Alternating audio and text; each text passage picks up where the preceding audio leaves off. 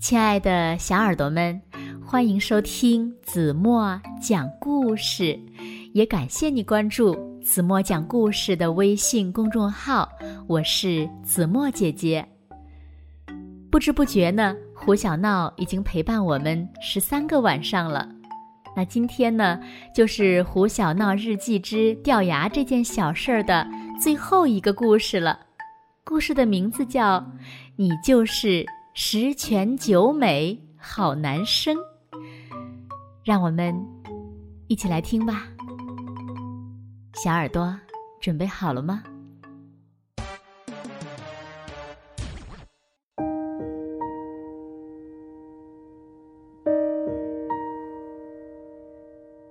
胡小闹和敦宝都生病了。胡小闹的眼睛发炎了。又红又肿，像一只小白兔。敦宝呢？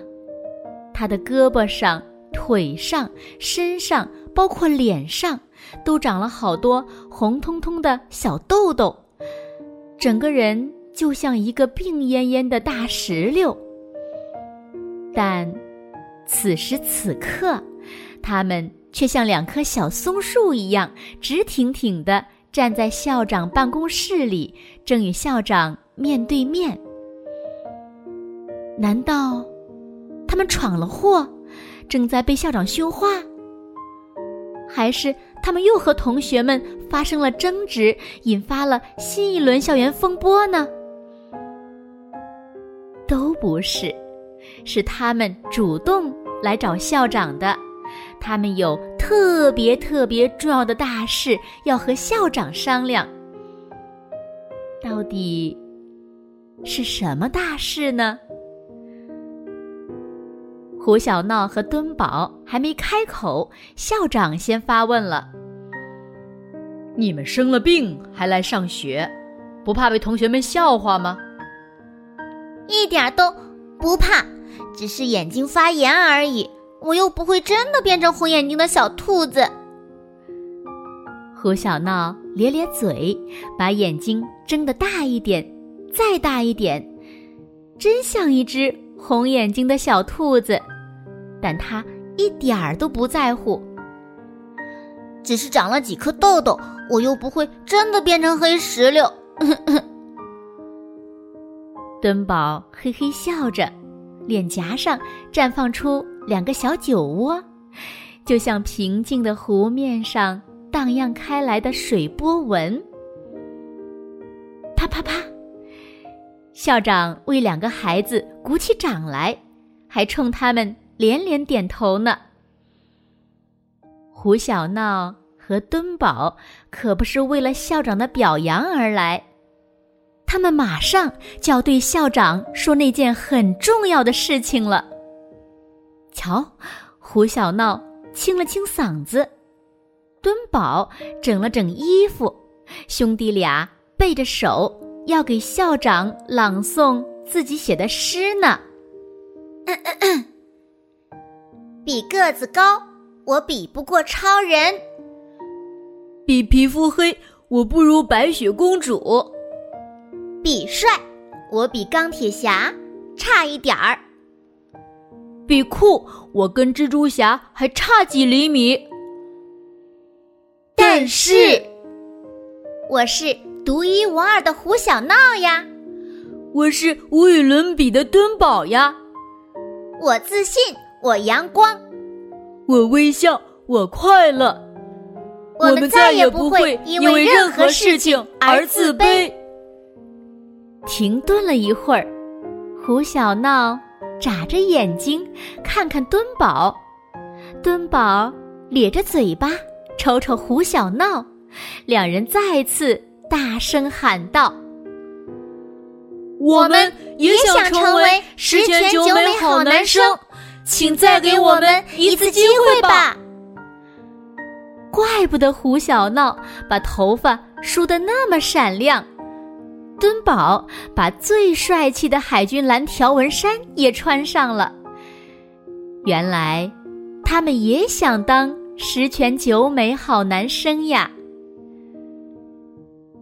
而校长呢，一会儿拍拍胡小闹的肩膀，一会儿摸摸敦宝的头，目光在他们的脸上扫了一圈又一圈，到底答不答应呢？校长背着手在办公室里转了一圈又一圈，忽然把音调拔高了三度。下一届十全九美好男生，非你们莫属！哇！胡小闹和敦宝一蹦三尺高，开心的都快飞起来了。窗外，两只小鸟扑棱着翅膀飞上湛蓝的天空，越飞越高，越飞越远。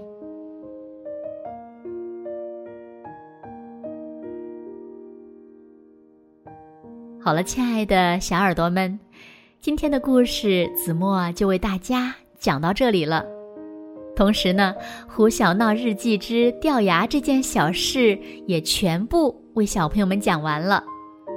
那听完了整个故事，小朋友们，你们喜欢胡小闹和敦宝吗？又是为什么呢？欢迎小朋友们在评论区留下你们的意见，也说一说你们的想法，并且呢，你们能不能告诉胡小闹和敦宝？要想成为十全九美好男生，有什么好的办法呢？故事讲完了，其实子墨想说，可能在很多爸爸妈妈的眼中呀，掉牙是一件小事，因为那是每个孩子所必经的一个过程。但是呀，在孩子们的眼中，嘴巴里呢突然多了一个深不可测的大黑洞，这绝对称得上呀是一件惊天动地的大事。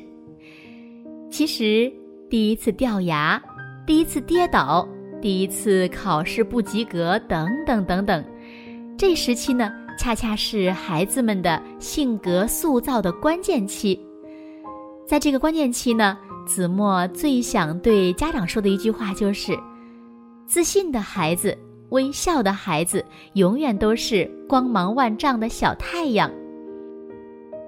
所以在这里呢，子墨再次郑重的为小朋友们推荐这本绘本《胡小闹日记之掉牙这件小事》，也祝所有的孩子们都能笑口常开。别忘了，让你的牙齿天天。晒太阳哦。好了，今天就到这里吧。明天晚上八点半，子墨会用一个好听的故事继续在这等你回来。你一定会回来的，对吗？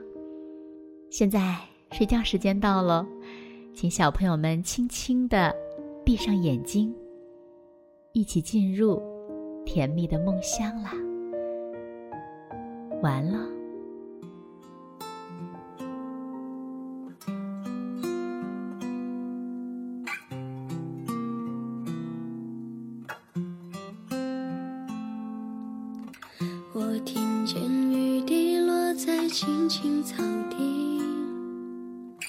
我听见远方下课钟声响起，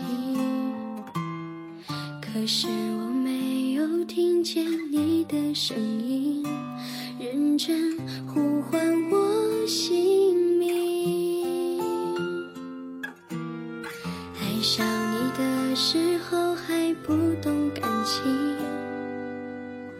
离别了才觉得。刻骨铭心，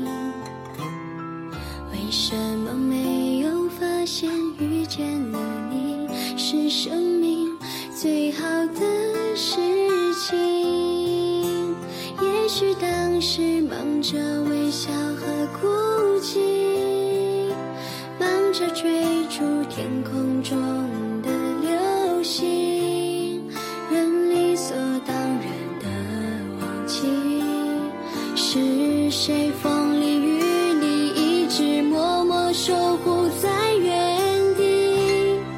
原来你是我最想留住的幸运紧靠的那么近那为我对抗世界的决定。